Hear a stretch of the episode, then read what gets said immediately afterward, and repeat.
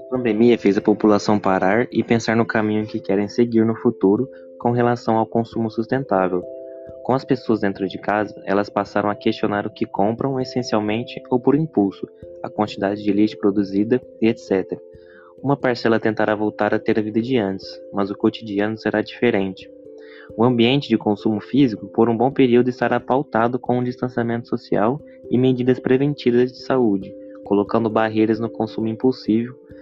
Outra parcela vai colocar em prática as mudanças que percebeu durante a pandemia, segurará seu consumo tendo foco em produtos mais sustentáveis, aumentando o engajamento com marcas que tenham esse propósito claro. Sairão na frente marcas que têm claro esse propósito sustentável de forma genuína e que têm ações consistentes, não apenas de forma pontual durante o período pandêmico, já que essa transformação de comportamento pela busca da sustentabilidade tende a crescer no longo prazo.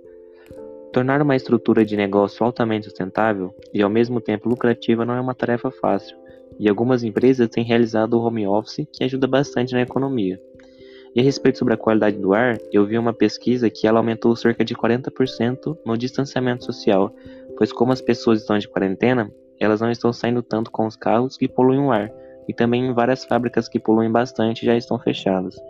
Sobre a atitude colaborativa, nós podemos colaborar na pandemia ficando em casa, para que possamos nos proteger e assim proteger os outros também.